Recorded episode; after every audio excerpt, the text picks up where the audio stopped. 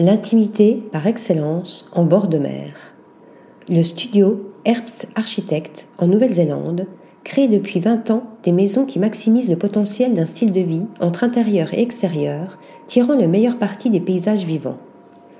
Quelle est la meilleure façon de vivre et de se sentir connecté au paysage et au climat néo-zélandais? Telle est l'une des questions auxquelles s'efforcent de répondre Lance et Nicolas Herbst depuis la création de leur bureau en 2000. Le duo s'est rencontré pendant ses études d'architecture à l'université de Cape Town en Afrique du Sud et a émigré en Nouvelle-Zélande avant de fonder Herbst Architect basé à Auckland. Depuis lors, les deux architectes ont réalisé un large éventail de travaux résidentiels, commerciaux et éducatifs pour lesquels ils ont été récompensés.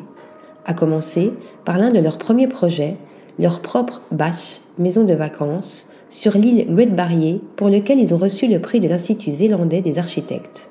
Aujourd'hui, Lens et Nicolas Hebst signent de récentes conceptions qui montrent toujours plus leur contribution positive et significative à l'environnement bâti, la Omata Beach House et la Dune House. Beauté moderniste.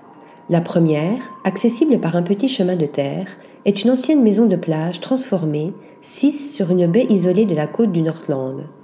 Elle est bordée de Poutukawas, un arbre sacré pour les Maoris, et entourée de collines escarpées couvertes de brousses indigènes.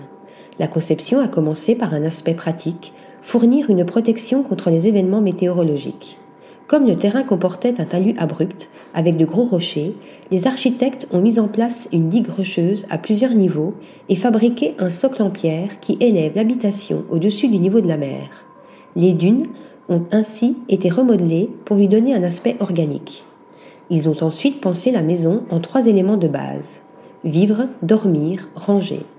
La partie pavillon est une structure en bois léger avec du verre qui se présente comme un toit flottant. Sa forme incurvée adoucit l'impact de la demeure et élève les vues sur le panorama depuis les espaces de vie. Tout autour, les lattes de bois espacées et les portes coulissantes protègent des vents et du soleil. Une cuisine extérieure s'ajoute pour offrir des repas en plein air à proximité d'une grande cheminée en béton. Dans ce type de conception, les architectes utilisent un terme hawaïen, l'anais, définissant ainsi un espace qui n'est ni à l'intérieur ni à l'extérieur. Paysage dunaire. La seconde maison est nichée le long de la côte est de la Nouvelle-Zélande. La Dune House célèbre les dunes recouvertes de la plante indigène Muelengbechia. Le projet se compose de deux chambres et de deux petites structures indépendantes, rattachées par un chemin de promenade qui relie les espaces. Elle est située à 200 mètres de la ligne des hauts eaux, conformément à la réglementation locale, et bénéficie d'une vue panoramique sur l'océan. La maison a une forme rectangulaire simple, revêtue d'un léger écran par pluie en latte de bois. Le bord supérieur, fortement coupé, imite ainsi la ligne d'horizon quand la partie inférieure, incurvée, reflète les reliefs environnants.